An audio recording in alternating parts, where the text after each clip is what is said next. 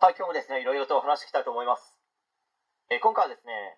勉強しない子の本当にやばいデッドラインはどこなのかを考えてみたに関して、まあ、ちょっと話していきたいと思います。まあ、デッドラインはですね、超えてはならない線という意味ですね。まあ、自分が考えます勉強しない子というのは別にですね、学校の勉強ではないです。将来役に立つ勉強をしっかりとしていたり、何か目標があって、まあ、それもですね、きちんとやっているならば特に問題はないのではないでしょうか。けど、まあ、そういった勉強もですね一切やっていない。学校の勉強も全くやっていなかった場合ですねとてもやばい方向に行くかもしれないですというですねデッドラインが発生する可能性があるわけですよ。当然ですねその先自分の力でのし上がっていけることもあるでしょうけど、まあ、全体を見ればですね1割もいないと思います。まず何も勉強してない人って、まあ、過去の自分もそうでしたけど本当にびっくりするぐらいですね何も知らないのでまあ、そんな状態で社会に出てから、まあ、人生をどう戦いどう生きていくのか、まあ、無理ではないですけどある程度成長するまでものすごく時間がかかってしまうんですよ、まあ、そうした中で、まあ、ここまでにですね最低でも自分で何かを学ぶという癖づけ意識づけをしなければその先大丈夫なのかなと心配になってしまう時期は、まあ、この辺りではないでしょうかということをですね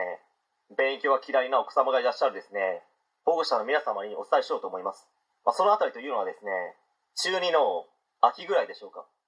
まあ、その辺からですねスイッチが入って勉強を自らするということができるのであれば、まあ、それなりの偏差値の高校にも合格できる可能性は十分にありますし、まあ、高校生になってからもですねあらゆることを学ぶ姿勢のまま流れに乗っていける可能性は全然あるかと思います。でもですね中2の秋も終わればすぐに中学3年生になってしまいます。そこから頑張るとなってもですね高校入試まで1年もないですしまあ、中学3年生の勉強内容は当然中学生の中で一番難しいです、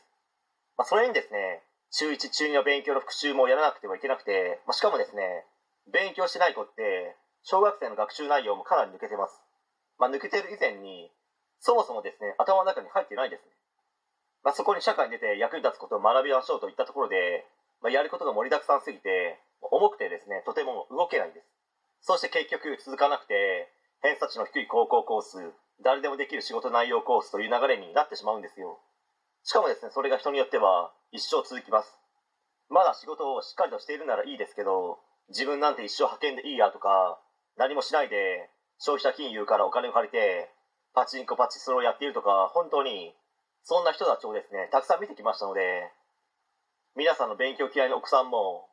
今話した人たちと同じ方向性になってしまう可能性があるわけですよ。そうならないためにもですね何をしなければいけないのでしょうかということです。本当に真剣に考えないといけないですし後戻りは絶対にできないわけですので今を頑張りですね我が子の将来が明るく輝かしい未来になるようにですね頑張り続けるしかないですよねという話です。まあこれはあくまでもですね20代前半半ばぐらいまでですのでその先はですね自ら学ぶことによって全然挽回できると思います。けど大変申し上げにくいですけどそうなる人の方がですね全体から見れば少ないのは事実です。まあ何回も言いますけどそうならないためにもということです。はい、えー今回以上になります。ご視聴ありがとうございました。できましたらチャンネル登録の方よろしくお願いします。